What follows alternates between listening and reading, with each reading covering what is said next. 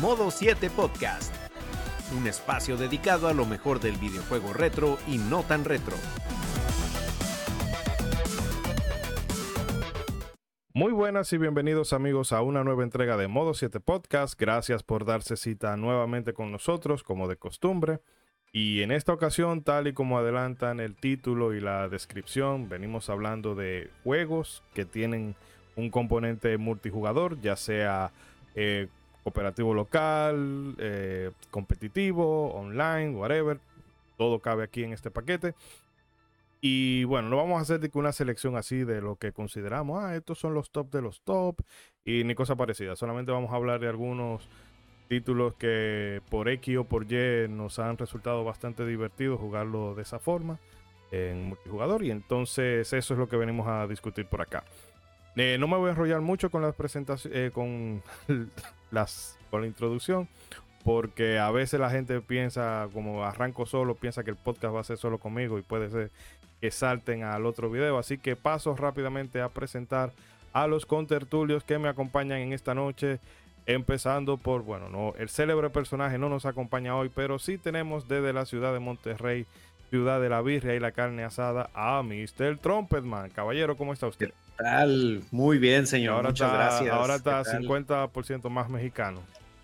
Ajá, sí, hoy, hoy- bueno, es que ya estamos en mes patrio, señor. Ya es septiembre, mes patrio, entonces este es este estamos en este mes en el que todo el resto del año estamos diciendo, "Sáquenme de Latinoamérica." y ahorita y este mes estamos con este yo Yo no nací México. mexicano, no tuve suerte.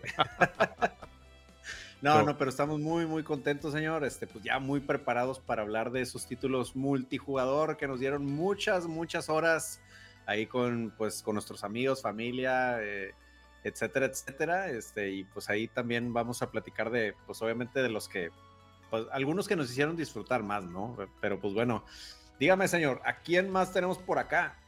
Y también nos acompaña nuestro youtuber estrella, el Benjamín del equipo, Bragic.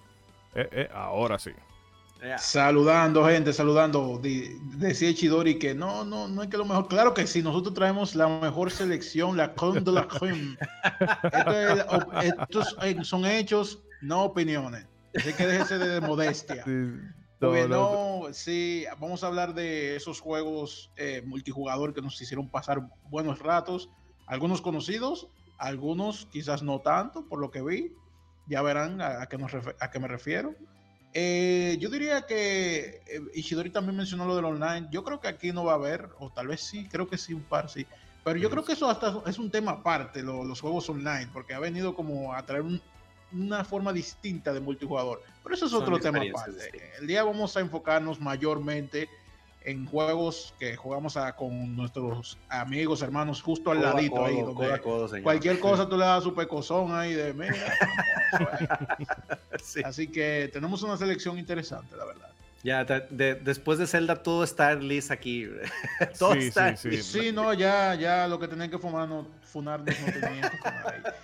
Nos Sí. funaron ya, perdón. La, la comunidad de mayoras no tiene. eh, yo salgo no, con aquí acabaron con calle. Mayora, señores. acabaron con un Mayora. saludo, un saludo para Pablo y Tricel, este, mi- mis mejores amigos después de ese episodio.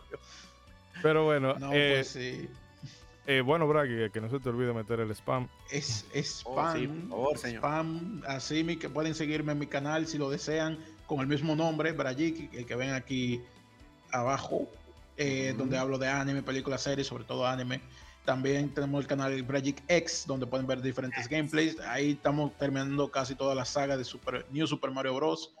De camino para Mario Wonder, que viene, viene bueno ese juego, se ve Muy muy, bien, la verdad. Así que si quieren, se pasan por allá y dejan sus saludos. Si vienen de modo 7, me encantaría que me lo dejen saber. Tienen, Ya sí, me lo han hecho dale. saber algunos. tienen 50% de descuento en todos los artículos que, que vende Bragi por allá.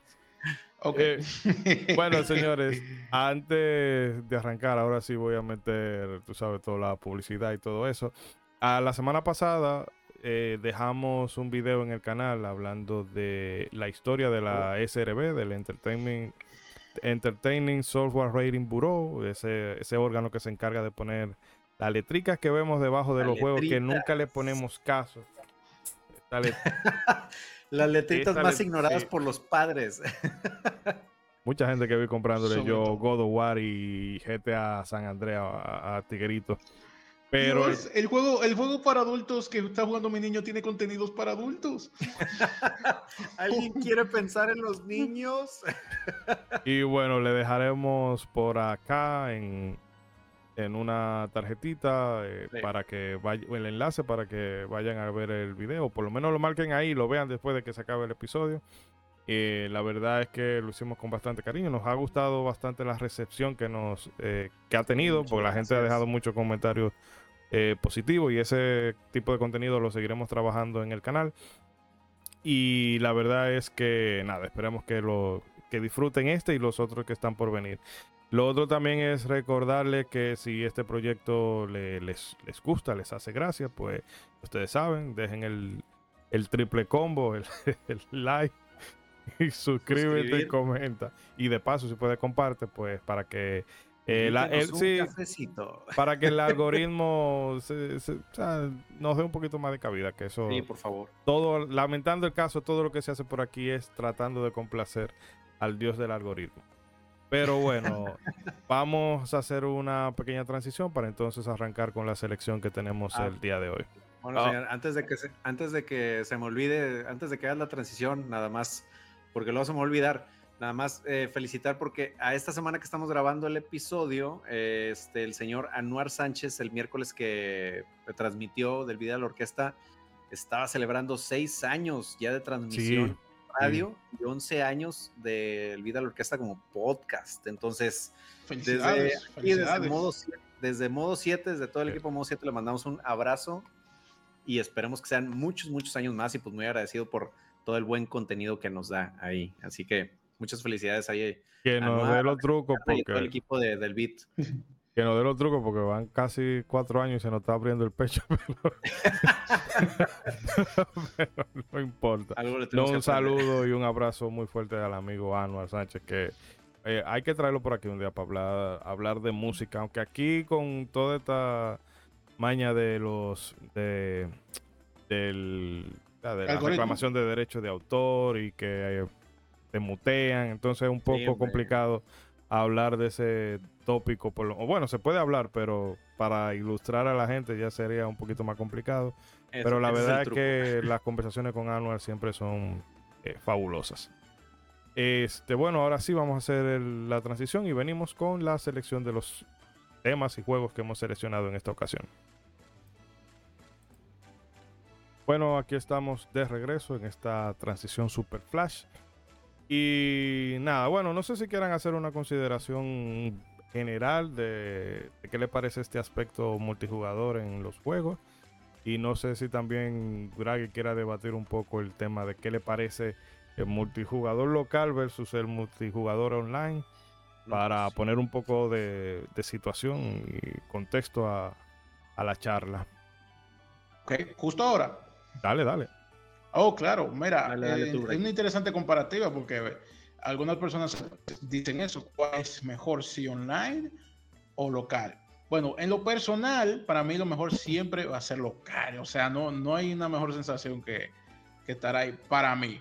Pero eso no significa que no, no puede ser online, en, en mis tiempos sea mejor local y eso, no, no, no.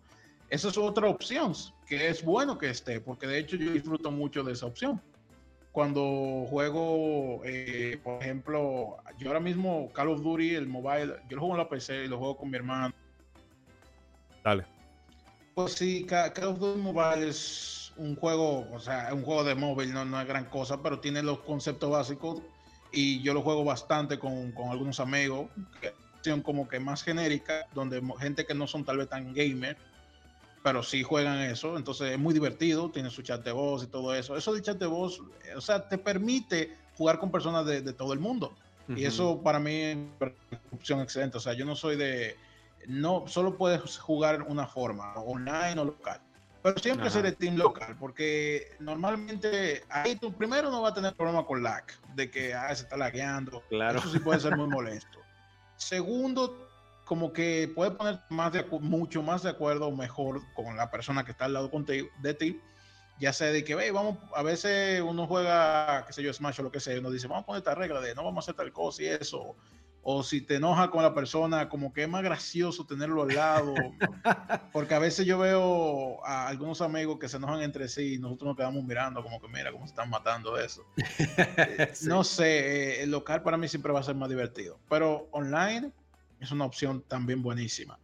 Eh, realmente. Eh, ah, sí, y permite también, por ejemplo, juegos shooters, que la pantalla dividida siempre ha sido un problema, porque tú puedes ver dónde está el otro. Y esta opción es ya sea vía LAN, que yo no sé si la gente sigue usando esa vaina. eso, eso ya es para pa los balbus. Eso está del meme fue hace 3000 años. y yo, yo hace poco lo usé para jugar Minecraft con mi hermano, porque sigue siendo funcional. Si estamos en la misma red local, eso evita lag y cosas así. Así que yo no diría que está 100% obsoleto eso. Pero sea como sea, por ejemplo, los shooters definitivamente son mejor así online. Mientras no haya lag, porque eso ya no tiene la pantalla ahí como que, mm, mira dónde está este cabrón ahí. Eh, tiene su ventaja, tiene realmente sus bondades. Y, pero ustedes, si a ustedes les gusta más jugar online o les gusta jugar modo local, como ya dije, yo siempre soy más team local, nada, nada como eso pero el online también lo disfruto bastante y de hecho creo que las opciones siempre deben estar ahí, tanto local como online. De por ejemplo, con el, Mario Wonder, que se anunció hace poco, anunciaron esta opción multijugador, que no me parece mala, pero me parece que debieron poner también la de jugar directamente con otra persona.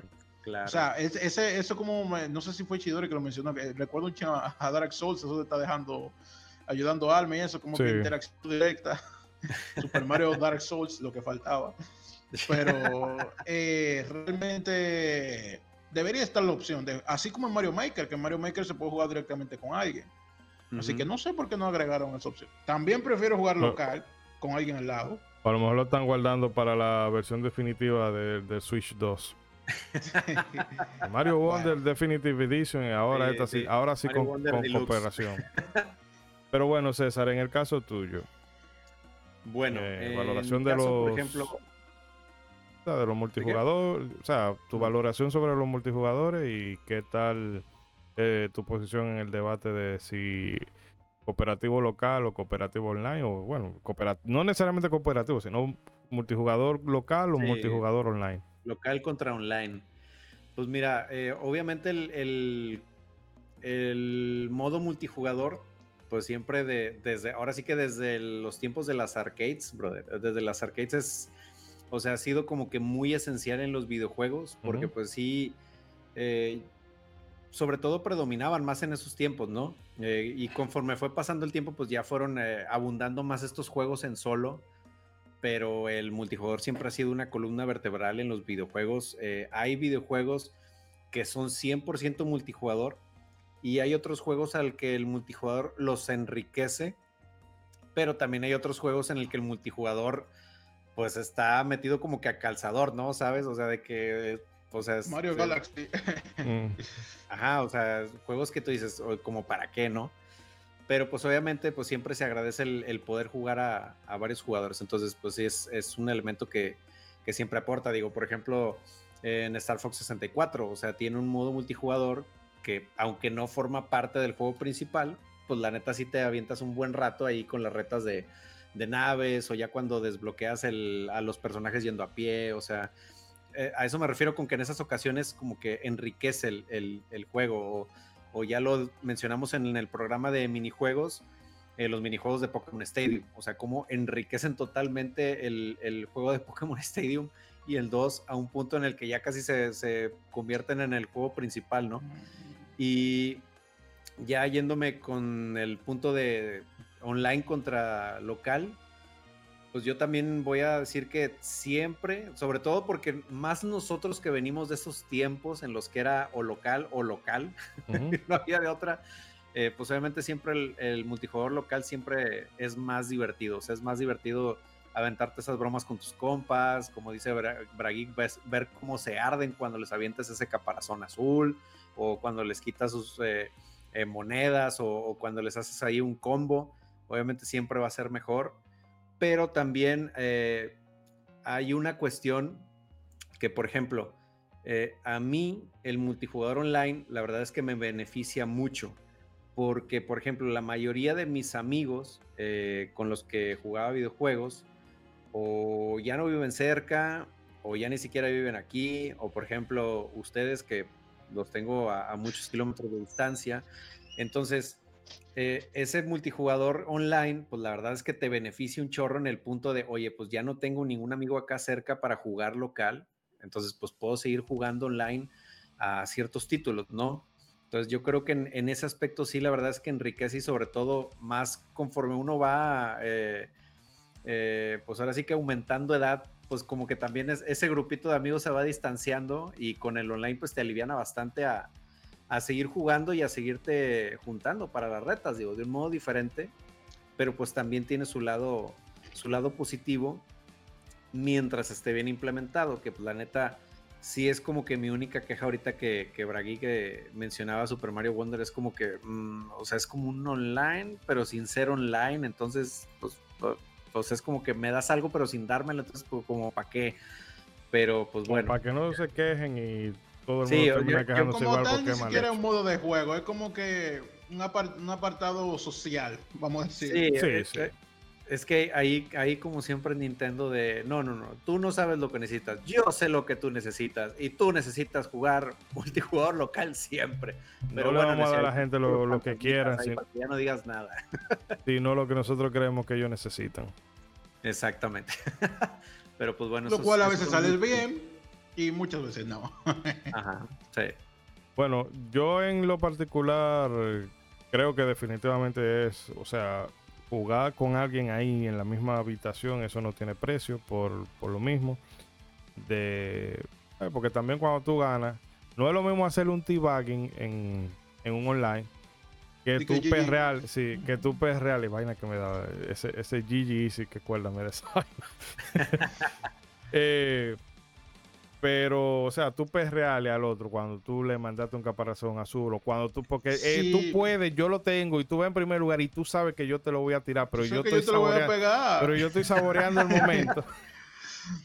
Oye, mi, hermano te se ha puesto a negociar conmigo a veces. Mira, si tú quieres, tengo tal que yo. No. es para allá que va. O el Mario Party también. Empiezan a sobornar ya. Róbale a él. Mira, vamos a su trato, tal cosa. Pero en el online, como una solución de poder jugar eh, con conocidos y desconocidos, que eso a veces también tiene sus cosas buenas y cosas negativas. Más adelante lo voy a, a detallar con el ejemplo, con el primer ejemplo que seleccioné.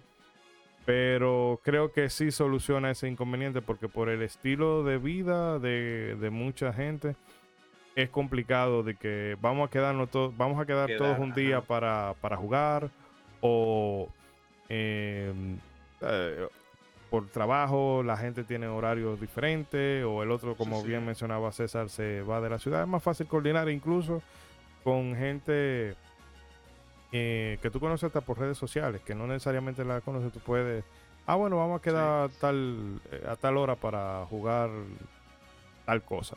Entonces yo creo que eso sí, lo soluciona, pero para nada es comparado a tú tener a alguien ahí al lado. Pero bueno, para no... Y no creo que sea asunto de edad, la verdad. Porque, o sea, decía César de que sí, realmente uno tiene más apego porque uno conoció más. Y ahora quizás mm. alguien que creció no tiene ese apego. Pero si lo prueba, es difícil que sea mejor jugar online que, con alguien. No, yo, lo decía más porque con, la edad, pues, o sea, uno se empieza a ocupar en más cosas, este, ya tiene otros compromisos, entonces es, el punto que decía Ishidori de ya llega un punto en que es más difícil como que hacer esa juntada con los compas tan, tan fácil como antes, que nomás era, ah, el viernes. No, por esa parte sí, no lo decía por eso. Pero bueno. Yo, Sí, sí, adelante. Sí, vamos entonces con, el primer título, que en esta... Venga. Haciendo bueno, honor ese título, aquí, aquí andamos bajando algo. Overcook. Miren, señores, fíjense qué tan bueno tiene que ser este juego para que yo sacrifique un puesto de, juegos legendarios como Mario Party. yo iba a poner y dije, no, déjame poner Overcook.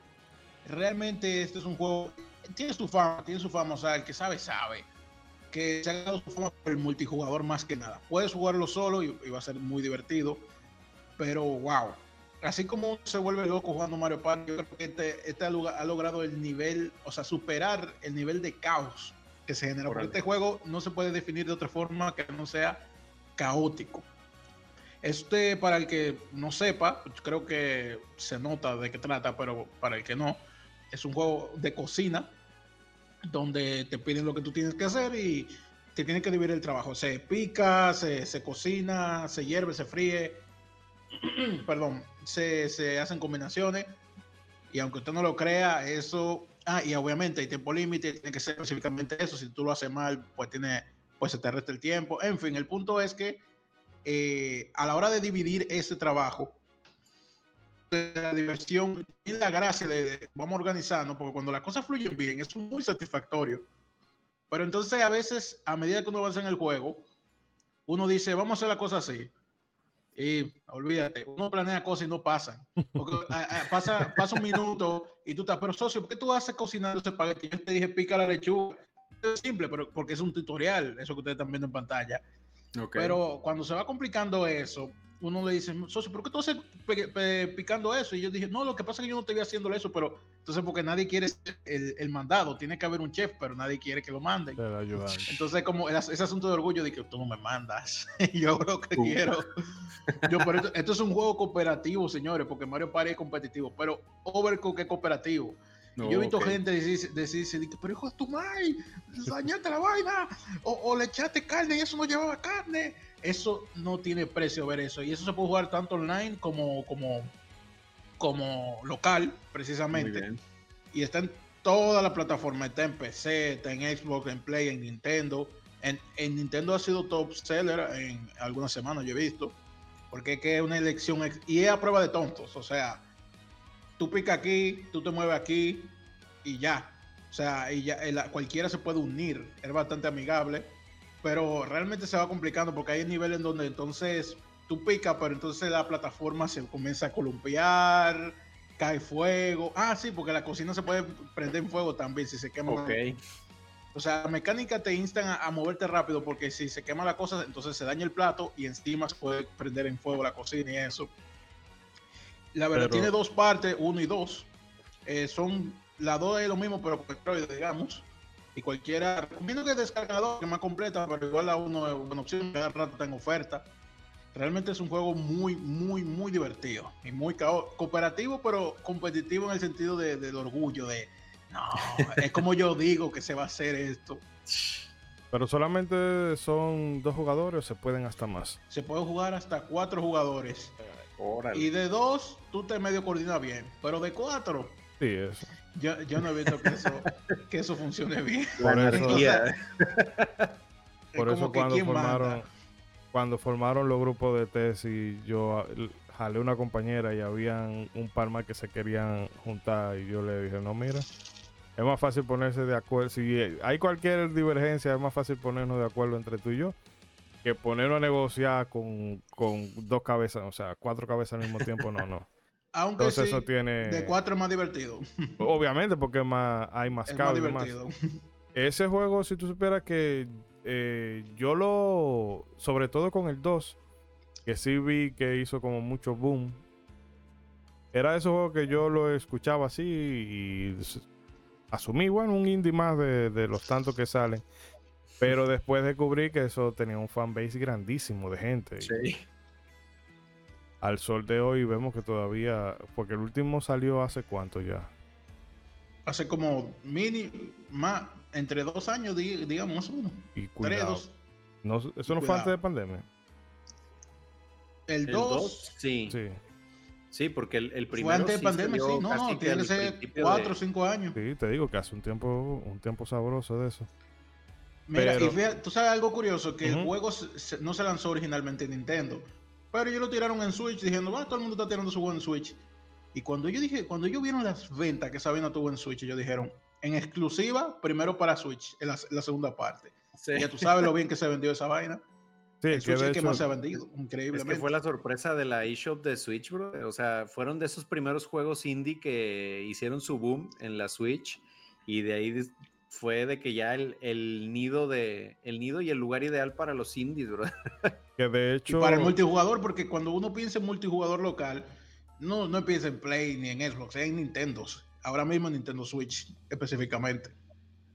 Sí, porque, ¿qué te digo? Eh, que eso la gente lo verá alguna vez como un handicap, el hecho de que Nintendo haga cosas de corte más familiar.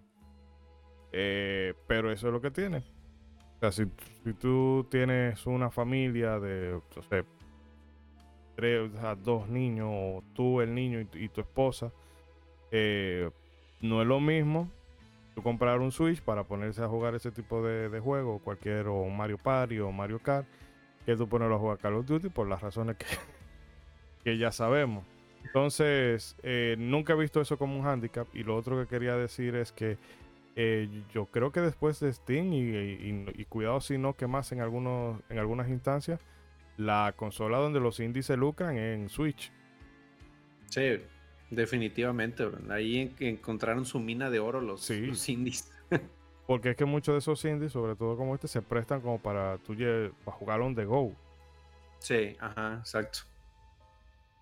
Pero bueno, eh, tú estabas hablando. Que vemos- No, no, Ah, estábamos ok. moviendo la boca, por Ah, eso me muteé. Pero bueno, No, pero señores, eh, el juego a cada rato está en oferta. re- che- pueden chequear. Muy, muy, o sea, muy amigable con la persona para que aprendan a jugar. Si son llaneros solitarios, se disfruta también solo, pero obviamente el- nada comparado con el multijugador. no, no es lo mismo. Muy bien. Bueno, entonces déjame. Vamos a hacer un cambio de registro totalmente radical. Eh, ¿Y eso se juega multijugador? ¿Qué? Sí, sí, sí.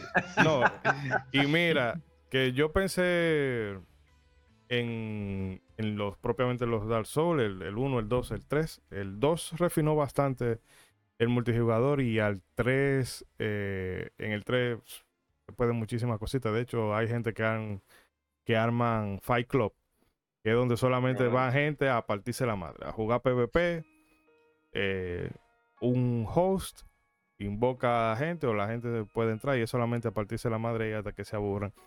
Y en el No caso de del Bloodborne, club de la pelea, no se habla. sí.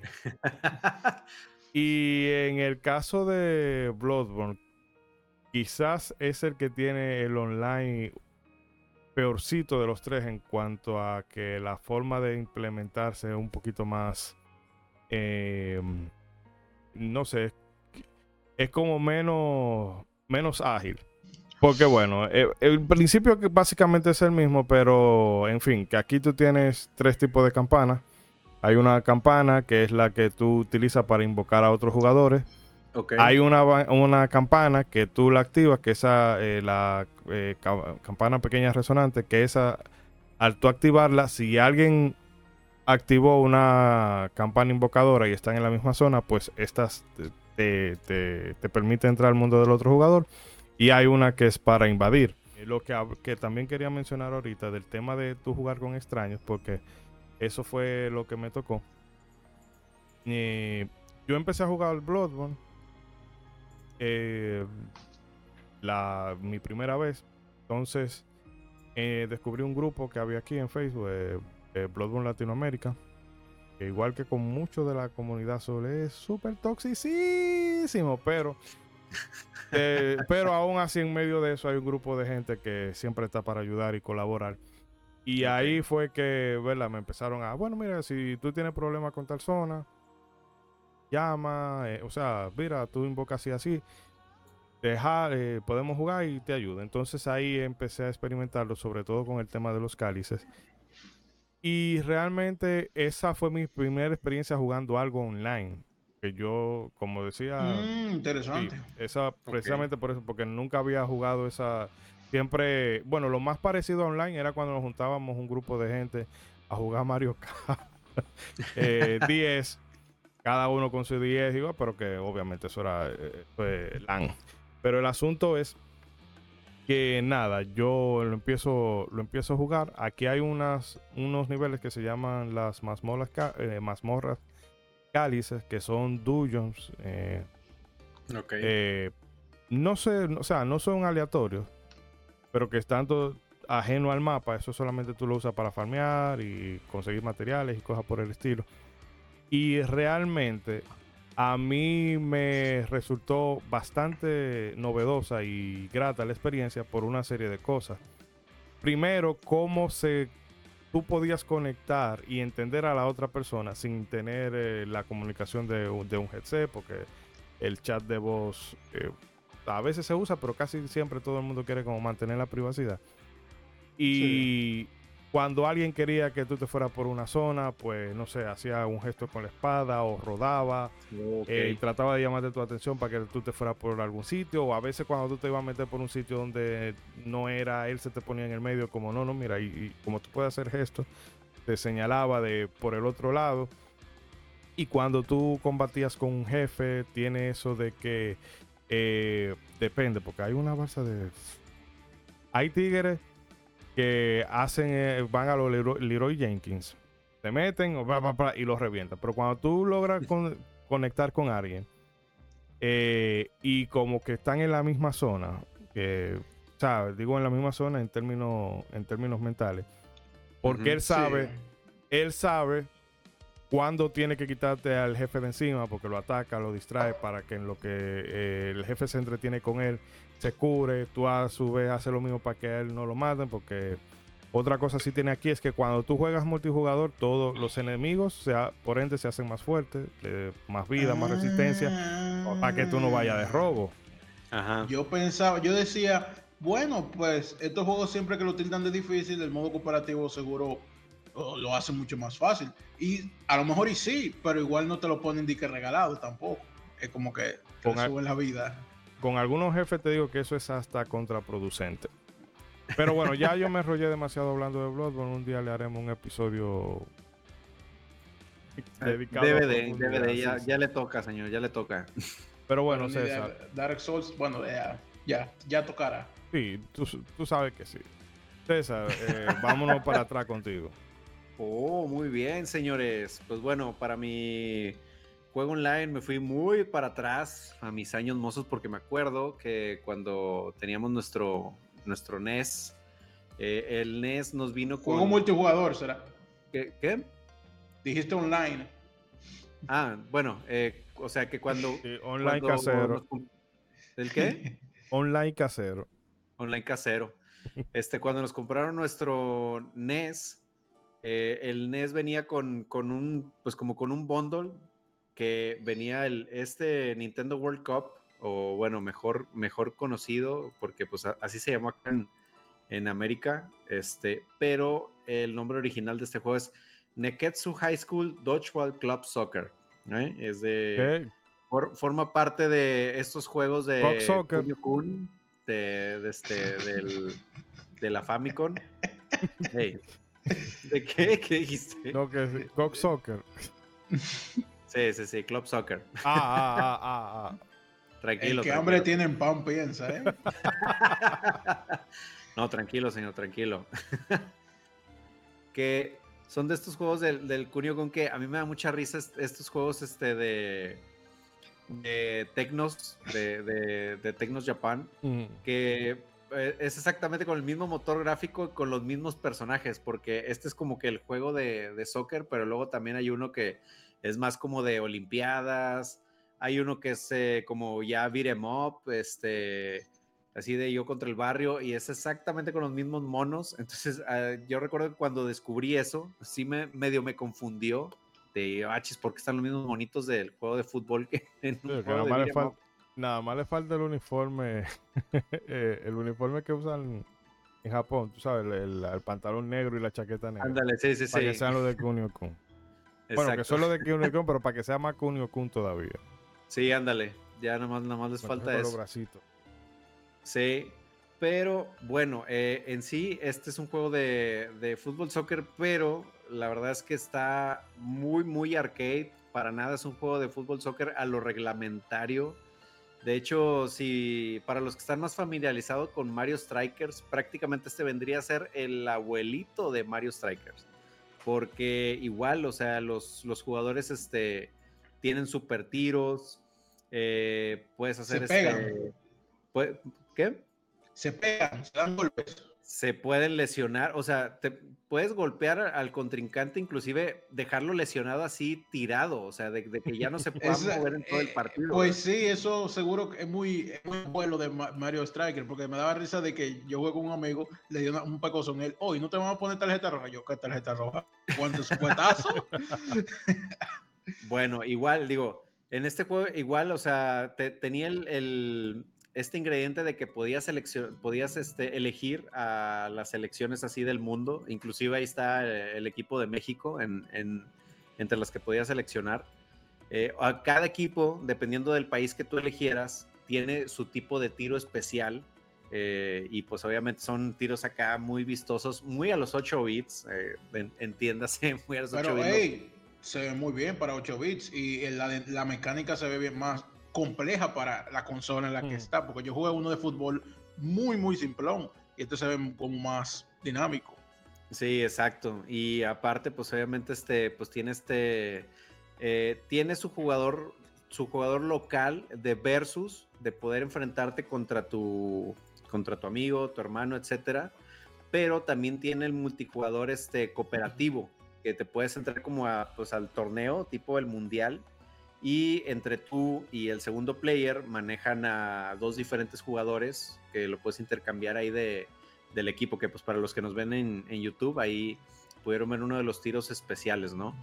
Y entonces de cualquiera de las dos maneras, la verdad es que se pone buenísimo. O sea, tanto si compites contra un jugador eh, humano, se pone buenísimo porque pues obviamente se, se arman las retas pero también si con ese, con, tu amigo o hermano se, mete en un torneo, la verdad es que se pone buenísimo, porque obviamente las primeras elecciones a las que te enfrentas es el modo fácil, este, pero conforme vas avanzando en el torneo, se va poniendo más cañón, más seria la cosa, las elecciones este, ya son más rudas, te lesionan más fácil, van, van de volada a lesionarte a tus jugadores, o en cualquier momento te sueltan un super tiro o ya nada más este, agarras la bola y en el segundo uno ya te quitan el balón. Entonces se va poniendo un poquito más complejo eh, y pues tienes que, digo, ya sea que recurras a la habilidad o recuerdo que el parcero y yo lo que hacíamos era conforme se iba poniendo más difíciles ya... no, vamos a lesionar a todos estos cuatro, vamos a lesionarles a todo el equipo. al punto de que ya lesionábamos a todos y ya nada más quedaba un solo jugador persiguiéndonos y pues obviamente ya hacíamos y deshacíamos lo, que queríamos con el equipo rival, pero pues es que sí se, se, ponía muy, muy serio. Y también está el componente de que las canchas también son de elemento. Eh, porque, por ejemplo, está, está para los que nos ven en YouTube, pero para los que nos escuchan en las plataformas de audio, está la cancha normal, así de césped, que es como que la, la básica, eh, pero también, por ejemplo, está una cancha de tierra, pero que tiene piedras con las que te puedes tropezar. O sea, y si tú pasas por esa piedra, automáticamente tu jugador se lesiona y se queda tirado, ya sea por un rato o se queda tirado definitivamente por todo el juego y ya lo perdiste, bro. Entonces necesitas tener mucho cuidado con eso. Eh, también hay una cancha de hielo, donde pues como tradicionalmente, como cualquier nivel de hielito, es súper resbaladiza la, la, cancha, entonces ya la, eh, todo este trabajo de conducir el balón o de querer pasársela a tu compañero, querer anotar un gol, se multiplica la dificultad bastante y este, así hay varios eh, tipos de elementos en, en la cancha, entonces todavía súmale eso a todo lo ya caótico que es el juego y no, es la, es la tormenta perfecta. Pero no, la verdad es que este, ese juego nos dio horas y horas y horas de, de, entretenimiento y eh, para esos años de la, de la NES, de los 8 bits, eh, inclusive, miren, fíjense, ah, ya se, se, me va a ir. Bueno, denme un segundo porque sí, eso sí se los quiero enseñar. Hmm. Porque. Ahí va, ahí va Tenía que ser mexicano el juego, de este, el que presentara el fútbol. ¿eh? Miren, este juego eh, en los 8 bits, estamos hablando de un juego de 1990, señores, pero eh, venía con este adaptador para jugar a cuatro jugadores, señores. Podías jugar a cuatro jugadores, ya sea que jugaras en versus 2 contra 2, o como les decía en los torneos, eh, jugabas este, los cuatro en el mismo equipo y se reliquia, bien, sabroso este, el, asunto, ¿verdad? Entonces este, se ponía muy, muy bueno el el asunto con cuando lo ponías a cuatro jugadores, este, el, World Cup. Y pues sí, mira, acá, acá tenemos el, cartuchito, este, todavía acá en la, de la colección. Ahí, no, pero, que si, si el fútbol... una reliquia ahí, ¿eh? Eh, si el fútbol fuera tan ágil como se ve ahí, yo le dedicaría, le dedicaría mi tiempo. Pero serías aficionado. tuve 7 a 0, pero no es vaina tú una hora, dos horas, 0 a 0 un partido. Hágame el favor. Exactamente. No, pues acá, acá sí no pasaba, brother. O sea, era de o te masacraban o se ponía bueno el asunto. O hmm. sea, ahí sí, ahí sí era obligatorio que, el, partido se ponía muy, muy dinámico. Y este, inclusive, por ejemplo, eh, eh, tenía este componente que, que, ahorita me estoy acordando, ahorita que estamos viendo el gameplay, que eh, digo, para los que nos escuchan, en la parte de abajo tienes los indicadores, obviamente el tiempo, está el, indicador en la pantalla como de el mapa de la pantalla de que te ubica en qué parte estás de la cancha. Pero luego en la parte izquierda están como unas ventanitas donde aparecen las, las fotos de tus jugadores pero inclusive los jugadores por medio de ahí te mandaban como mensajitos de texto donde te decían, hey, pásamela, o bien hecho, este, o lo estás haciendo mal. O sea, entonces, digo, para, para hacer un juego de, de los 8 bits de la NES, o sea, se me hace como que muy, algo muy dinámico, o sea, que, pues es más... Yo estoy sorprendido realmente. Cosas, más, cosas que esperas de un juego más contemporáneo, pero este juego de los noventas ya lo tenía. O, algo más de Super, eso. Yo, es un juego que no me sorprendería tanto en Super, pero en NES... Sí, exactamente. Este, y pues digo, son, son de las cositas que tenía. Eh, tenía sistema de password, porque no, pues obviamente son de esos juegos que no tenían batería todavía de guardado. Entonces, pues ahí tenías que estar anotando tu password, que eran unos passwords bien largos, me acuerdo. este, y pues ahí tenías que estar con tu libreta. Yo nunca entendí por qué tan largos. No, no sé, era una tortura de los desarrolladores, yo creo, de, ah, te quieres, quieres volver al nivel, compadre, esfuérzate. Ahorita vas a ver. Este, pero no, sí, la verdad es que son de esos juegos que marcaron, pues prácticamente mi infancia como videojugador, de, pues son de mis tesoros que todavía tengo acá en la, en la, en la colección. Y pues ahí sí, si pueden, de verdad es que sí se lo recomiendo, denle una chance, ya sea que, puedan obviamente jugarlo en el, eh, si tienen su, su, NES, o si no, pues obviamente está la fiel emulación, este, y pues sí les recomiendo que le den ahí una checada al, Nintendo, aquí en América, Nintendo World Cup, este, pues ahí se los, se los súper, súper recomiendo.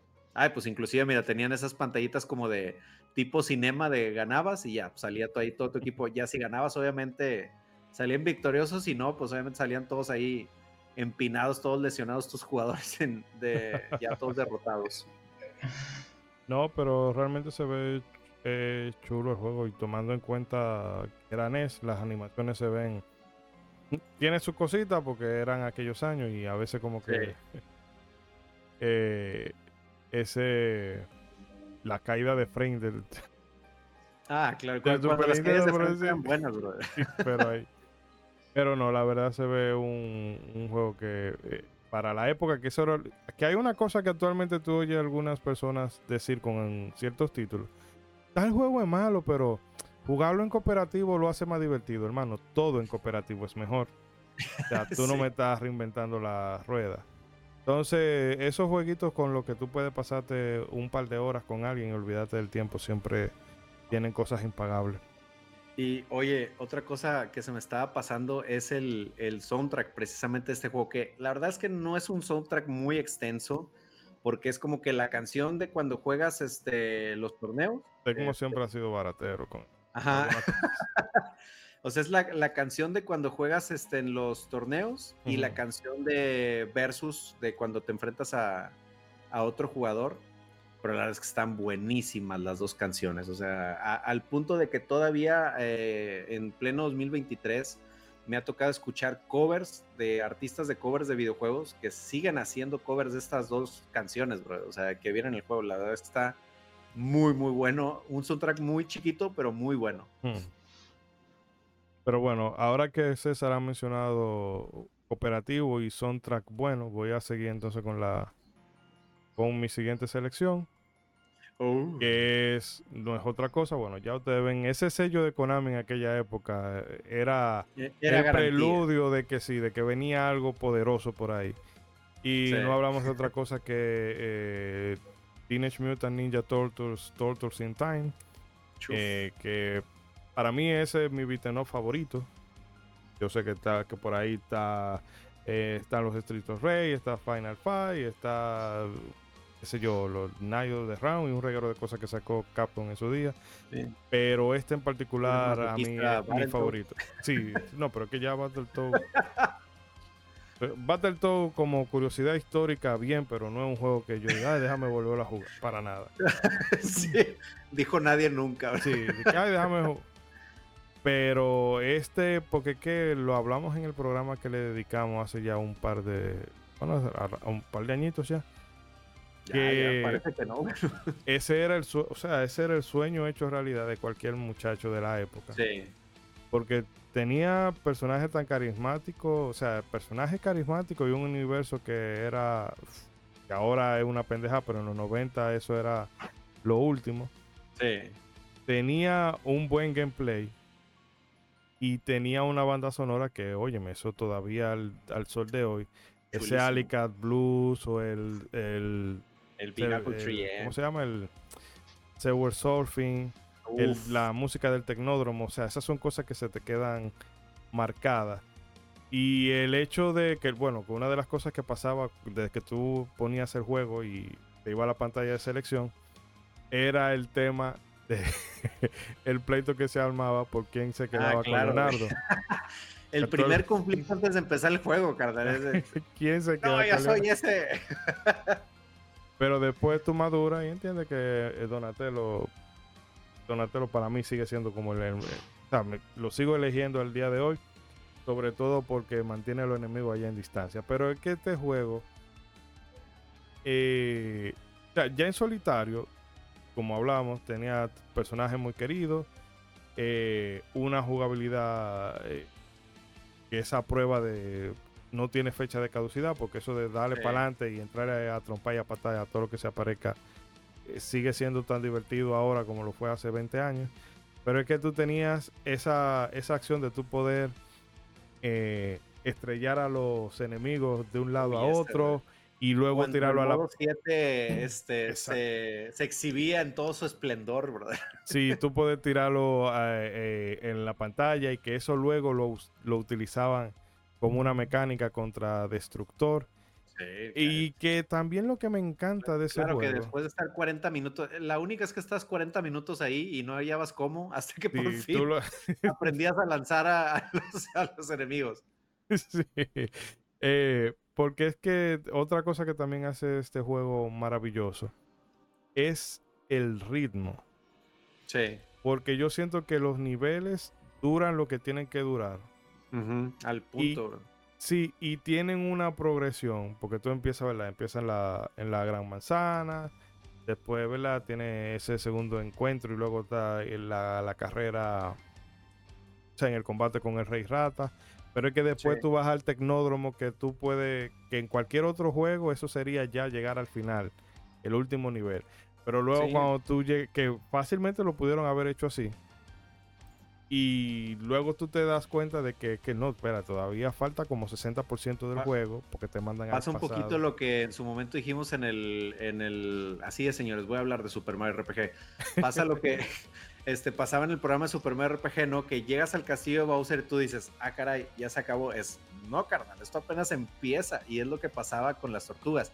Tú llegas al tecnódromo y si ya tenías un poquito de recorrido jugando a las tortugas, decías, ya llegué al tecnódromo y ese, no, compi. O sea, apenas va a empezar lo chido, porque ya eran los niveles temáticos de las diferentes eras. Sí, y que eh, lo mencionábamos aquella vez también, que fíjate qué interesante porque la versión arcade de este juego, obviamente los píxeles son más grandes, la calidad del sonido eh, es mejor y todo eso. Pero fíjate cómo en esta conversión ellos dijeron, no podemos reproducir eso, ¿cómo lo equilibramos? Bueno, pues te agregaron varios niveles, que de Sí. hecho se corrigió una falta muy grave que tenía la versión de arcade.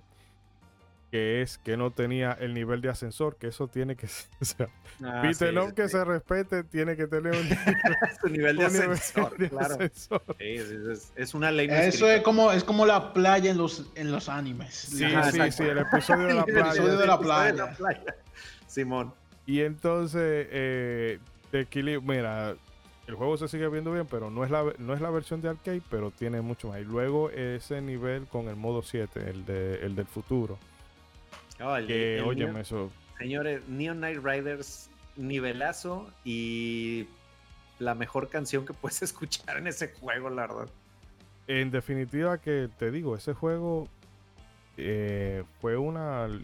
Da pena lo que Konami se ha convertido en el día de hoy. Que ni siquiera puede tirar el remake, el remaster de Suicoden 1 y 2 en fecha. O sea, tiene que, ay, el, el- el remaster se va a postergar a 2024. Mi hermano, es un remaster. ¿Cómo te, está volviendo un, un cebo con eso? Pero el asunto es que aquí eh, jugarlo entre dos personas, eso era pasar una tarde maravillosa, porque también ahora que estoy viendo la pizza me viene a la mente el tema. eh, Otro conflicto. ¿Quién sí? ¿Quién se va a comer la pizza? La- Güey, yo tengo conflicto que, que ahí, ahí es donde tú comprobabas la verdadera amistad de tu compa, brother. Yo lo O siento, el pero nivel de gandallismo de tu compa, carnal. De verte con tres rayitas y decir presta, bro. yo la necesito más que tú. Sí. Y óyeme, son de esas cositas que, eh, porque precisamente eso es lo del, lo que hablamos del cooperativo local. Esas interacciones que se van dando del metajuego, de no la coja que yo lo necesito, y el otro dice, ay, perdón, que la cogí sin querer. Y O, haz de cuenta sí, que sí. le estás gritando, Ah, agarra la sí. pizza, carnal, agarra la pizza. Sin querer, DH, fui Sí. tú la cuenta de maldad. No, te lo juro. Me ha pasado eso, me ha pasado en varios juegos de, de que cogí el objeto sin querer. Entonces, Y a yo- veces sí, y a veces sí. ¿eh? a veces puede A pasar, veces- pero a veces, a veces era- hay accidentes, pero la mayoría de las veces. No te van a creer nunca. Sí. Pero Todos tenemos ese lado oscuro que sale, brother, eh, con tortugas en el tiempo y, y te Sí, sí. agandallas la No, pizza. la empatía, cuando uno va a jugar esa clase de juego, la empatía se, se monta en el asiento de atrás. Eso no existe.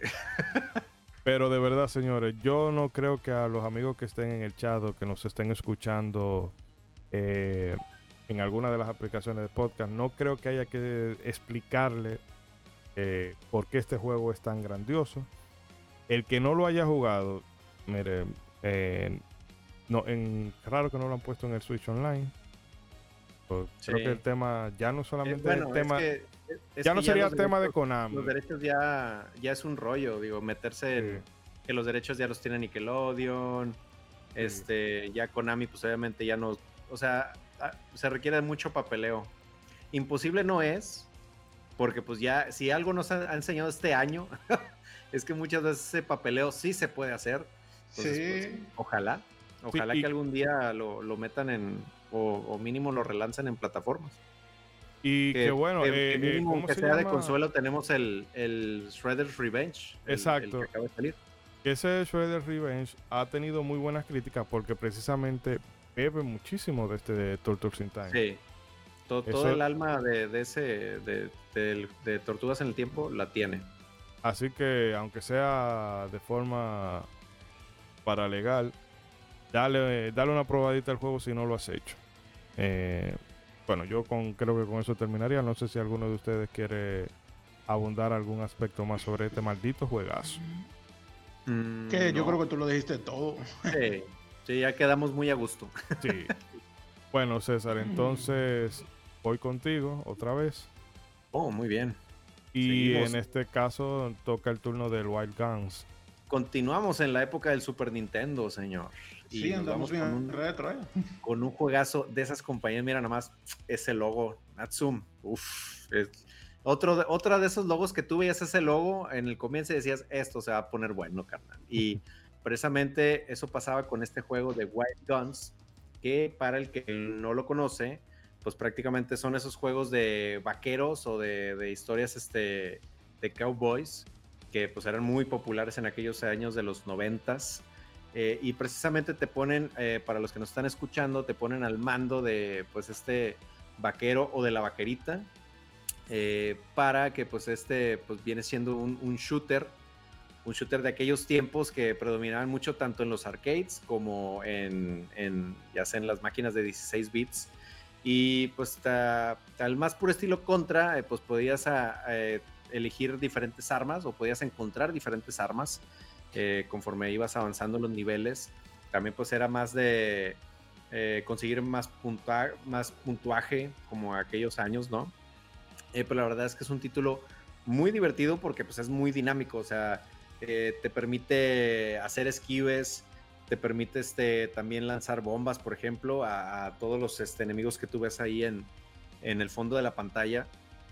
Y pues la verdad es que se ponía muy, muy divertido y obviamente también conforme ibas avanzando los niveles, pues iba poniendo más complejo. Eh, iban saliendo más, más enemigos o los enemigos este, iban lanzando más, este, más eh, balas al, al, mismo tiempo.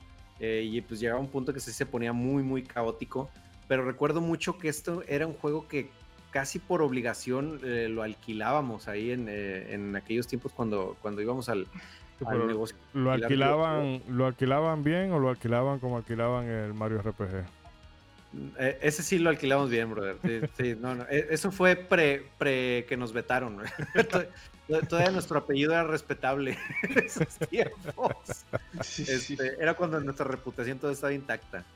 Eh, pero sí, no, y la verdad es que se ponía muy, muy bueno, este, porque pues como les digo, y ya como pueden ver ahí el, gameplay para los que nos están viendo en YouTube, que si nos están escuchando en las plataformas de audio, véngase a YouTube, porque aquí pueden ver los, los gameplays este, que estamos mencionando. Y pues obviamente también habían enemigos muy sencillos de, matar, son estos enemigos así que tal cual eh, los, los monitos. Pero también eh, algo que no he mencionado es que este juego está como muy steampunk, o por así decirlo, no sé si, si llegaron a ver esta película de Wild Wild West, en la que es una película, sí, de, de vaqueros, pero de repente salen unos roboses ahí gigantes. Este, entonces, más o menos así es la temática de este juego, o es el universo en el que está ambientado, de que sí, eres un vaquero, está todo el ambiente de, del lejano oeste, pero salen ahí roboses y máquinas y metralletas, este, ahí gigantes que, que se van, este, eh, que, con las que te vas enfrentando. Y algo que también me gusta mucho, que pues también es lo dinámico del juego, es que los enemigos también tienen como que este juego en el que se pueden cubrir, ¿no? No es como que nada más se aparezcan así directo en la pantalla y ya los matas y, sobres. No, tenían como que esta dinámica en la que se cubrían en las mesas o este, o tenían diferentes patrones de, movimiento, o sea, sí era, sí era muy dinámico el, el Wild Guns en, en ese juego. Entonces, pues también obviamente también estaba ese, ese componente de, ah, ¿a quién eliges? No, pues ya elegí al vaquero. Ah, pues ni modo, te tocó la vaquerita. Lo siento mucho. Este, te pues, tocó la rosa, ni, ni, modo, decía, ni modo, tendré que ser uh". este eh, sexy pero letal, o sea, ya te, te ibas en el juego con, con, la vaquerita rosa. Pero no, ah, y otra cosa que también se podía en el juego eh, es, es, precisamente eso que está, que está pasando ahorita en el gameplay, de que tenía como que esta función en que sacabas como un lazo que lanzabas y podías eh, mantener inmóvil a, los enemigos por un ratito. Entonces, ya sea que te sirviera para ayudarte a, eliminar más fácil a algún enemigo o en lo que inmovilizabas a un enemigo, pues te ibas a dispararle a algún enemigo más difícil, ¿no? Que, que, te estuviera poniendo mucho gorro. Entonces, estaban estas fases así como de, eh, pues normales y luego ya ibas a esta fase de, pues de jefe, que ya era con, con un robot o, con un enemigo más, más grande, con, con diferentes este, zonas de daño, con diferentes patrones de, de, pues de comportamiento en el que pues te iba ahí este, eh, atacando. Y pues también, obviamente, mucha de la dinámica era aprenderte los patrones, como casi todos los juegos en aquel tiempo, para poder derrotar a los diferentes enemigos. Y pues obviamente también es, es, un juego que tenía un soundtrack muy, muy bueno. Los, los primeros, este, los primeros tracks de los, de los niveles con los que vas comenzando, la verdad es que están buenísimos. son de esos soundtracks que se me quedaron este, tatuados en la mente. Y pues la verdad es que está, está muy bueno y se lo recomendamos igual. Eh, para los que tienen Switch Online, ahí está el juego. Son de esos raros casos que siempre me, extrañó este caso de, de, Wild Guns, en los que salió el remaster, porque está el remaster hace no mucho salió un remaster de este juego en el que lo que se agregó es que en la versión de Super Nintendo solo se podían dos jugadores simultáneos, pero en el remaster ya te permite cuatro jugadores simultáneos aparte de, eh, un par de mejoras, tanto gráficas, sonoras y también de los modos de juego. Pero pues si, si no, ahí si ustedes tienen el, el, contratado Switch Online, pues ahí en la aplicación del Super Nintendo ahí lo tienen a la mano. O si no, pues digo, obviamente pues ahí está la, la emulación, que, que, también eh, pueden probarlo ahí, pero sí, la verdad es que se lo recomendamos. Y pues no sé ustedes qué opinan de Wild Guns, si han tenido oportunidad de jugarlo o, o, qué opinan de lo que, de lo que están viendo. Bueno, como te decía fuera de, fuera de la grabación, eh, yo he escuchado del juego, lo he visto, de hecho lo asociaba más con Capcom y posiblemente lo estaba confundiendo okay. con el otro juego, este... Eh, el, vaquero, el vaquero rosado, el azul, el... Ah, este... Eh, ¿Cómo se llama? Bueno, se me olvida, pero es que yo tengo un problema sí. con las cosas, con las vaqueradas. Es que o sea, mi hermano me dio el bueno y el malo y el feo por ojo, boca y nariz y, y ya no puedo, no puedo. Y entonces... Riders, sí, sí, el otro. Eh, sí, también estaba el, el Gun Smoke. Uh. Pero la, el asunto es que, al margen de eso y de que la, la, vaquerada no sea lo mío, el pixel art de este juego me, me encanta mucho. Sobre todo los enemigos grandes. Que ahora que por cierto ha salido el Sea of Stars y que un juego que mm. me alegra que le esté yendo bien y parece que le, que le va, sí. imprime dinero. Pero que la gente, wow, que mira el trabajo de pixel art, pero señores, que mira las brutalidades que se hacían con, desde los 16 bits con toda la limitante. Entonces, sí. eh, obviamente no estoy diciendo que lo que se hace ahora eh, está mal o que no tiene mérito, pero es que esa, esa escuela que se vivió en los 16 bits le ha servido muchísimo a la gente que desarrolla juegos indie ahora. Y tal vez ahorita, bueno, no ahorita, porque después de que termine esto, eh, a ponerme en modo hibernación. Pero en un rato de esto le puedo dar una probadita ahí en el Switch Online a ver qué tal. Sí. No, y, y como mencionas, digo, obviamente hay, hay, cosas que actualmente que se hacen muy bien, pero, eh, por ejemplo, tú te impresionas por cosas que hacen los juegos de ahora, pero luego regresas a estos juegos de 16 bits y dices, no manches, eso ya se hacía desde este tiempo, como por ejemplo, digo, esta acción del lazo, o algo que se me pasó mencionar es mira, que hay mira ese, los... mira ese tanque de guerra que va pasando. Ajá. Que tú dices, sí, estoy en el lejano oeste, pero fume, un tanque de guerra moderno, carnal. Fúmate esa. este, y hay, había veces en que los enemigos inclusive se acercaban a tu personaje y por ejemplo acabamos de, de hablar de, de Halo, eh, que tiene también esta acción de como que los, los ataques cuerpo a cuerpo y en este juego tienes un ataque cuerpo a cuerpo en el que podías noquear a los enemigos que se te acercaban con, con el arma, o sea, también podías tener esta, esta acción, que era lo que me gustaba, o sea, tenía ese ataque cuerpo a cuerpo, el del lazo, el esquive que tenía, que la verdad es que era súper útil para, para que no tuvieran las, este, los ataques tan fácil, o el, el, salto también, este, entonces, para hacer un juego de shooter, ofrecía opciones de jugabilidad muy dinámicas eh, en aquel tiempo. No ¿Y tú, Bragi, ¿qué, ¿qué, opinas del Wild Guns? Pues la verdad, yo no recuerdo haberlo jugado. A lo mejor sí, en esa época donde yo probaba muchos rooms, en ese pack de rooms que venía. Sí lo he visto, sí lo conozco, eso sí, pero ese es, lo he visto bastante. Se ve muy bien, pero no, la verdad no, no puedo decir que lo haya jugado. Eh, sí me recordó un poco eso, ese pequeño comentario que hizo César del, perdón, del, de la que solo te tocaba usar a la, a la chica algo un poco fuera de tema, pero que no, no podía dejarlo ir. Es que cuando al principio, cuando eres un muchacho, tú te pones, perdón, ando medio gripado, gente. Eh, te queda como que, ay, no, la, la chica no, la rosada no. Pero sí. ahora que uno crece, yo no sé si es una percepción errada mía, pero me parece que así muchos de nosotros como que ahora tenemos esta afición de coger el personaje chica. Hay varios personajes ahí, tú coges el chica. Ya, ya, sí, ya rompimos ese tabú, brother, ya... No, yo no sé por qué. Yo o, o, en juego RPG, exacto, usas a la chica. Yo, en yo, RPG ya, yo me hago. Ese tabú y sí, yo quiero ser la elfa. Sí. Yo me hago. En, yo no me. O sea, el primer Soul yo no me lo he pasado que con un personaje masculino. Oh, vaya Paso. dato. Siempre son. Y más, mira, y si es un juego hembra. que tú estás competitivo y, está, y, está, y tú te sientes que tú eres roto, tú juegas más con el de hembra porque no se siente, siente más poder. No sé. No, que yo te digo que yo conozco gente que todavía se compleja con ese tema. No, que. Eh, ah, amén, eso, Ah, eso ni quita ni ya, pone. por favor.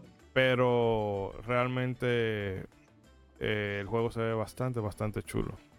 Sí, la verdad. Y los- esto no tiene versión arcade, porque eso es lo que sí me recuerda mucho. Esto, todo arcade que tenían la pistola, tipo como Terminator, y creo que Sí, había un juego de Die Hard también. Ese. Sí, es, Claro que es no lo ese tipo de así. shooter. Pero bueno, Bragi, uno que yo estoy seguro que sí tú has jugado. Aquí nadie ha jugado eso. Nadie ha jugado eso. Ándale. Bueno, Pero- ya hablamos mucho. Increíblemente, hubieron muchos jueguitos aquí que ni tan famosos, ¿eh?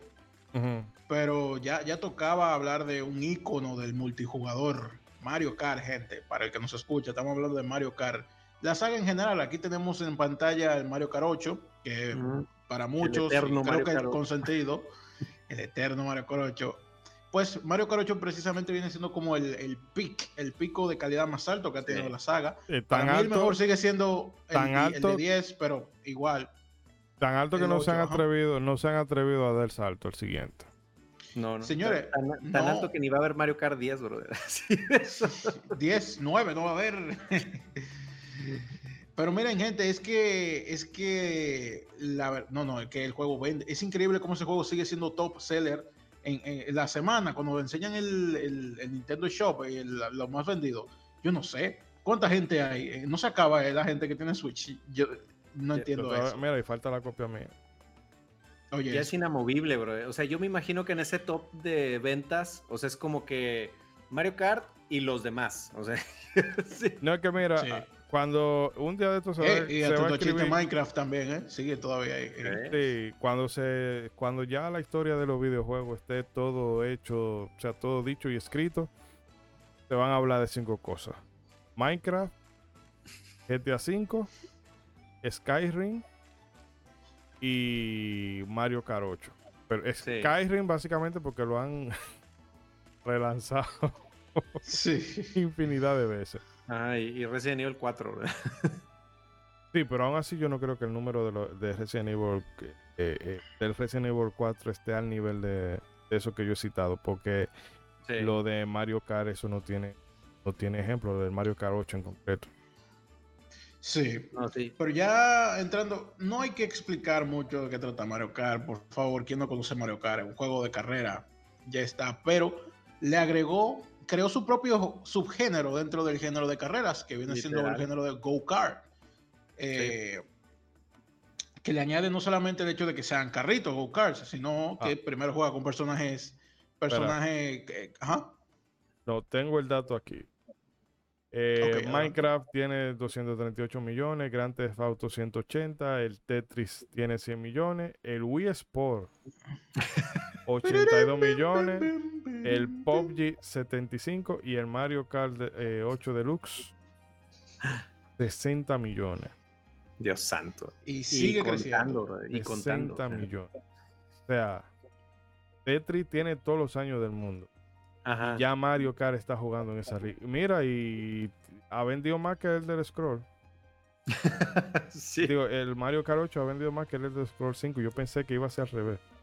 Pero bueno, Bragi, disculpa, que me fui por la tangente, pero es para poner en, No, no, el en- tema, en la mente de la gente la, escala de dónde. Y es que todo, o sea, es cultura. Mucha gente habla de. mucho- últimamente en estos días se ha hablado de romper internet, de, de adentrarse. Todas esas cosas se quedan en la comunidad. Hmm. Todos esos temas. No, no, voy, a, no voy a decir nombre para que no sea en otro pleito. Pero eso entre la comunidad, eso no, romp- eso no meterse la cultura general. Meterse la cultura general es eso, Mario Kart. O sea, gente que ni juega dice, ok, Sí. vamos a jugar Mario Kart. Y yo sé lo que es Mario Kart, todo el mundo lo conoce. Es como que el juego, Sí, son- eh, a veces Smash, Smash es una alternativa, pero hay veces que gente dice, ay no, que ustedes me dan demasiado duro. Yo pierdo Mario Kart, pero siento que hago algo, por lo menos. Y así ese es como el juego friendly, con todo el Ajá. mundazo. Y tú puedes jugarlo así, friendly, puedes jugarlo competitivo, de todas las formas. Y, y, y, viene, y tiene ese factor de los objetos, de que, ok, tú eres mejor, pero si estamos más o menos al mismo nivel y yo tengo un coco azul, te jodiste, hermano. Ujú. Y tú estás como que, como mencionaba Ichidori, de que, socio, por favor, no, no tires. Yo no voy a tirar, hermano, sabes, yo voy a ganar.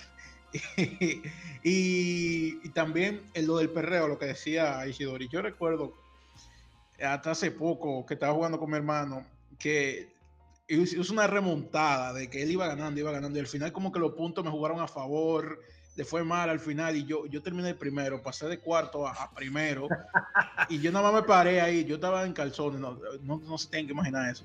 Pero yo estaba como que, como que haciendo el baile. Ya, che, que tendrían que ver ese video. Un baile ahí todo, todo, todo. esas son las victorias que más se saborean. Qué satisfacción eso. y, la verdad que me, me encanta, me encanta eh, esa experiencia eh, irrepetible. También está eh, como, como, ah, sí, el, el, Mario Kart, esto comienza desde el cooperativo, sí, se me estaba yendo a ese punto, el cooperativo. Este elemento también está cansado de competir, bueno, pues vamos a hacerlo un poco en equipo. Y eso está presente desde el, en el 92, fue que salió el Super Mario Kart. Sí, desde el principio. Sí, desde el Super Nintendo se puede jugar así. Y... Sí, pues, o, sea, eh, o sea, digo, quemando un poquito de cosas que no quiero quemar tanto para cuando traigamos ese, ese juego al, canal, pero precisamente nace del deseo de querer hacer un juego multiplayer de, de carreras. O sea, de ahí es de donde nace el, el, proyecto. de me, eh, que de hecho sigue siendo al día de hoy un crimen contra la humanidad que F0 no haya tenido eh, cooperativo, no cooperativo multiplayer. Que tal vez por ahí habrá venido eso, de vamos a hacer un juego de carrera competitivo de verdad. Sí. sí, no, señor, y se sigue manteniendo vigente eso, o sea, yo hace poco fui a la casa de unos amigos, invitamos a otro, no todo el mundo son gamers ahí, y los que jugaron, jugaron en el GameCube y ese tipo no. había tocado en el 2000, fue en el 2005 la última vez que jugó. Y era, él dijo como que, wow, tenía mucho que no tocaba un juego, porque lo, tenía como, ya eso era cuando yo era muchacho. Qué bien me sentí, él me dijo así, qué bien me sentí jugando con ustedes acá, porque éramos un reguero de adultos ahí ya, era todo el mundo de su trabajo y eso. Era un sábado de la noche así, fue como que, qué divertido, quiero hacerlo de nuevo. ¿Cuándo la otra? Mira que. Sí, no, yo, por ejemplo, en, cuando estaba en la universidad, tuvimos una fase, eh, unos compañeros y yo, de. O sea, era al menos una vez a la semana, cuando mínimo, juntarnos a jugar Mario Kart Wii, brother. O sea, pero era un mínimo. O sea, mínimo era de ley de. Esta semana, ¿qué día jugamos? O sea, y ya si podíamos quedar otro día de la semana o otros días más, ¿Mm? era ganancia, brother. Pero fue de o sea, era de ley que se armaban las, las retas de Mario Kart Wii y, pues era buenísimo. Bueno, yo le he dicho aquí. Ahora que tú dices Mario Kart Wii, hay que decirlo. Ya, creo que la respuesta yo me la sé para que el público sepa. ¿Cuál es la Mario Kart favorita de ustedes? No, ahí, ahí va. Ya yo lo he mencionado muchísimas veces aquí, pero lo que se vivió con Mario Kart 10, eso no tiene mamacita en el Esa grupo. Hablo de, de, de, de, Ronzo, de la gente Cobra, un amigo de nosotros que se llama Willy. Eh, no recuerdo tiene, bueno, los mismos primos de, de Ronzo y demás. Y eso era constantemente. Pues la ventaja era que el DS tú andabas, todo el tiempo tú andabas con él porque lo tenían en el bulto de, la universidad o cualquier cosa y se juntaban, vamos a, jugar.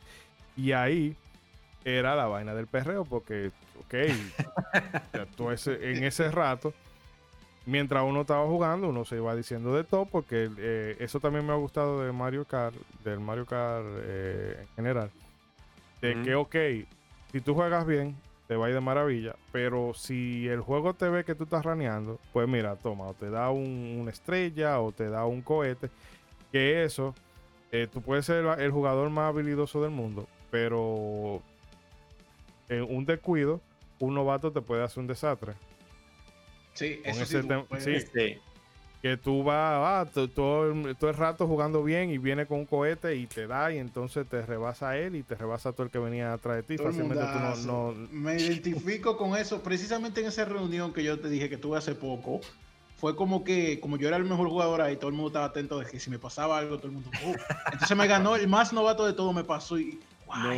Emil, eh, bueno, ellos me dicen Emil así. Emil, te ganó él, te ganó yo, pero ustedes perdieron, yo le gané a ustedes, sí, pero te ganó el novato y tal cosa. A ustedes, a ustedes también le ganó, no, sí, pero a ti. Y yo Sí. como que, sí, sí, bueno, tuvo suerte. Y yo en mi mente como que, hijo. No, la, o la tortura esa de que vas ganando y luego primero te cae un rayo Sí. y luego te cae un- una tortuga Haces roja. todo bien. Y de, de, de esas que, ajá, de ese- Eso. que estás haciendo todo bien en la carrera y primero te cae un rayo, la tortuga roja, alguien por algún milagro de Dios te atira una tortuga verde que dices, ¿cómo fregados me En una francotirador tortuga le verde? dicen No, a ese.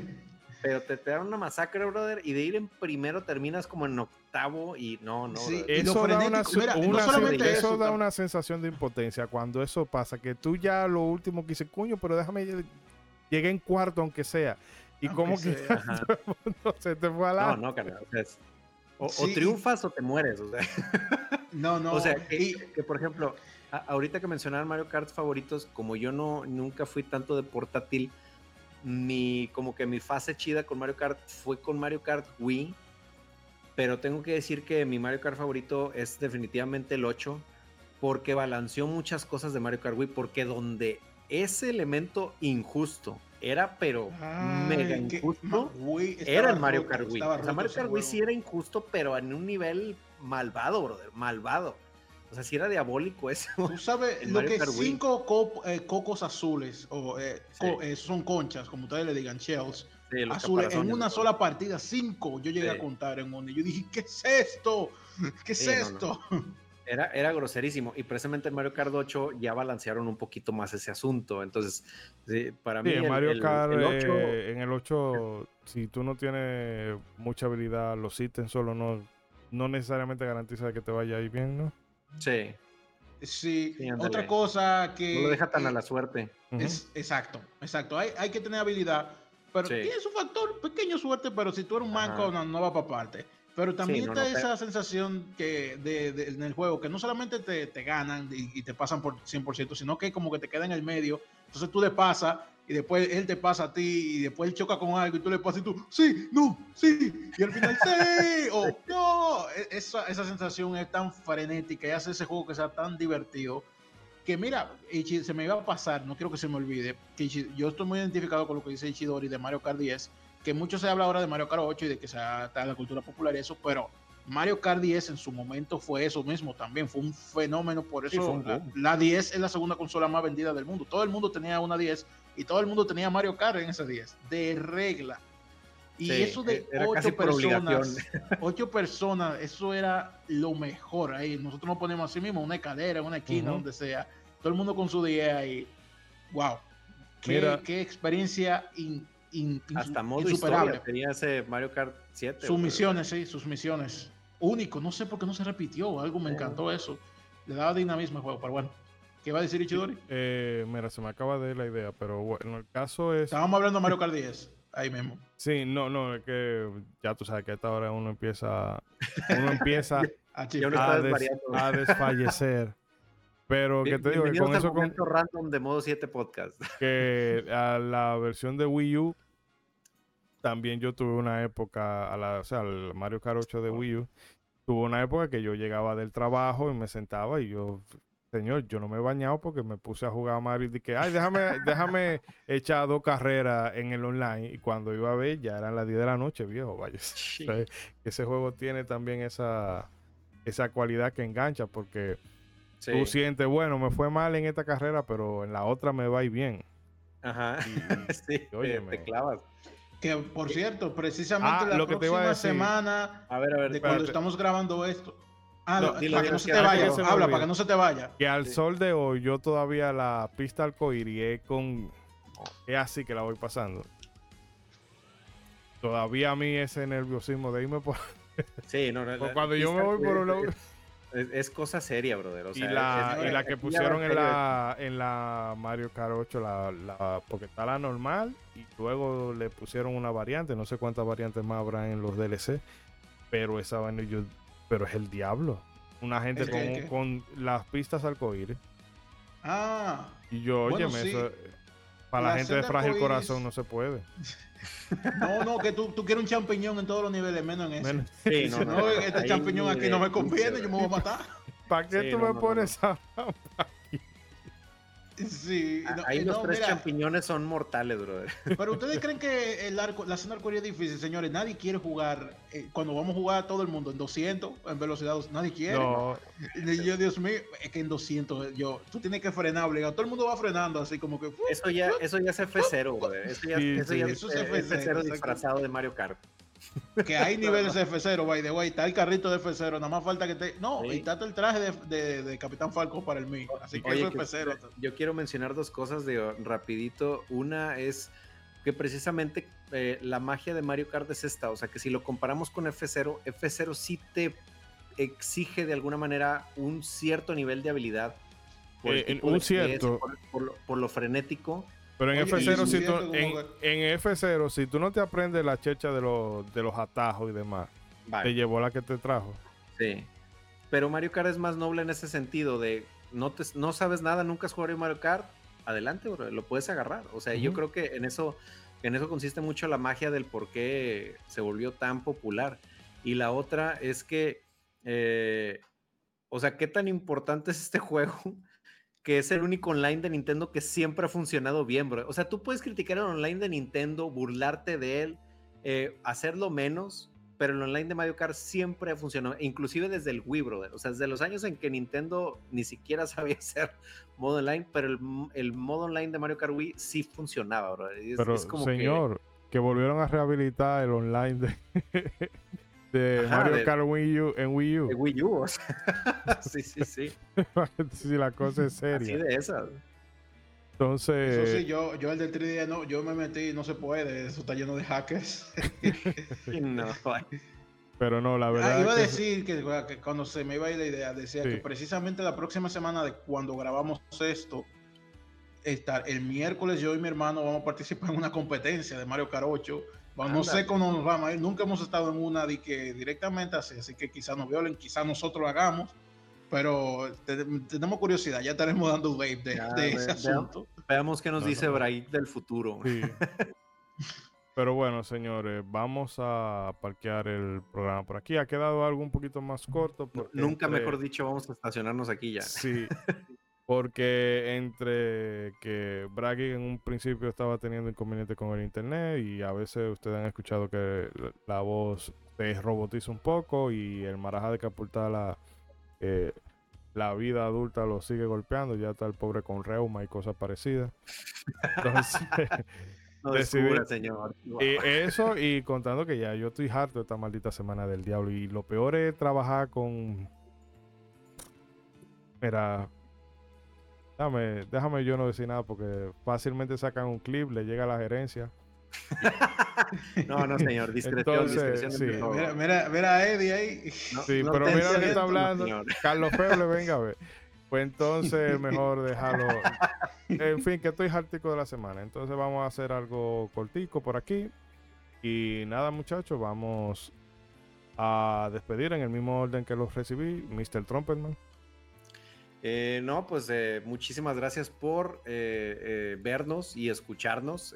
Si tú llegaste hasta aquí, tú, tú eres el rival más fuerte de los multiplayer y pues te agradecemos que le hayas dado clic a ese link donde quiera que te lo hayas encontrado y pues obviamente vean todas las recomendaciones que les hicimos. La verdad es que todos los juegos que trajimos hoy son juegos muy entretenidos que, nuestro, que en su momento nos dieron horas y horas de, de diversión y de entretenimiento o de mucho odio con nuestros, con nuestros compañeros.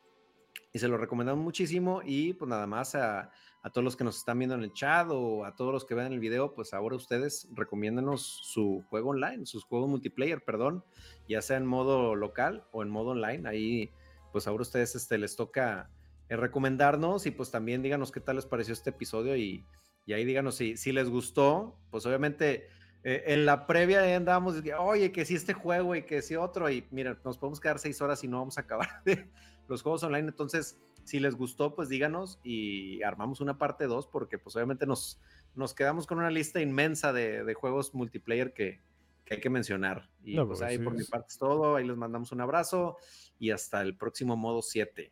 Que si uno empieza a arrancar de, de- de- por consola y por generación, no No. acaba, no acaba, no acaba. No acaba. Eh, bueno, Bragi, te cedo el turno a ti.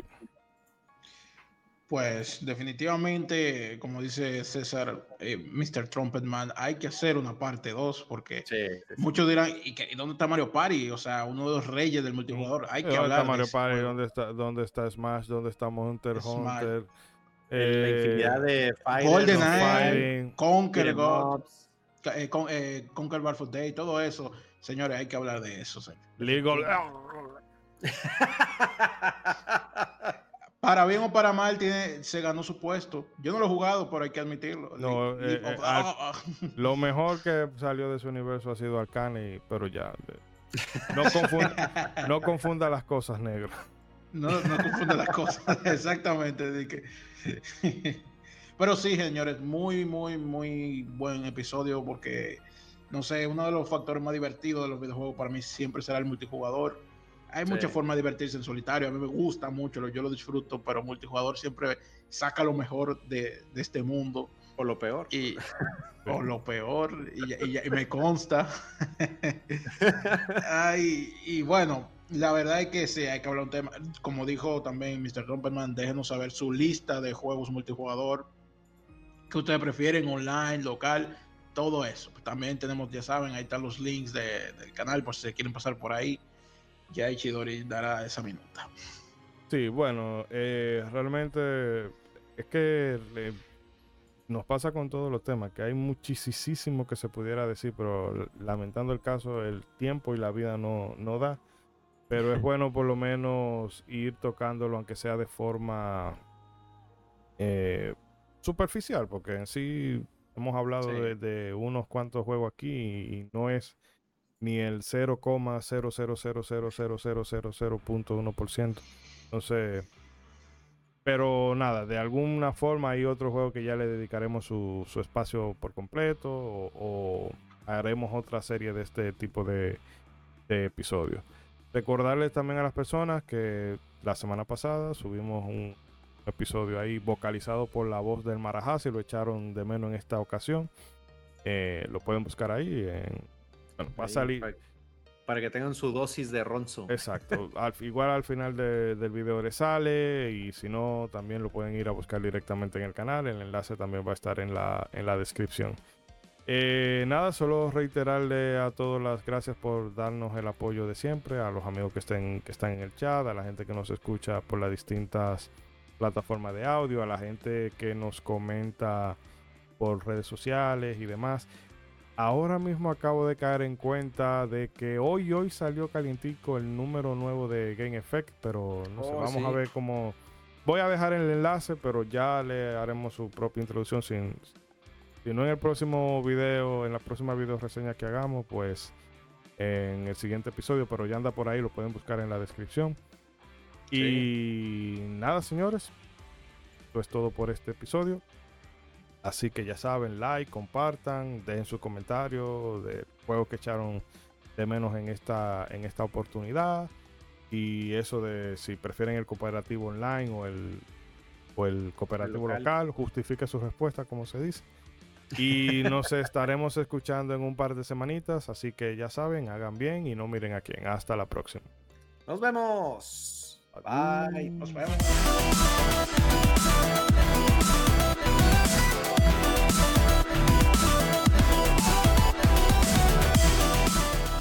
Modo 7 Podcast, un espacio dedicado a lo mejor del videojuego retro y no tan retro.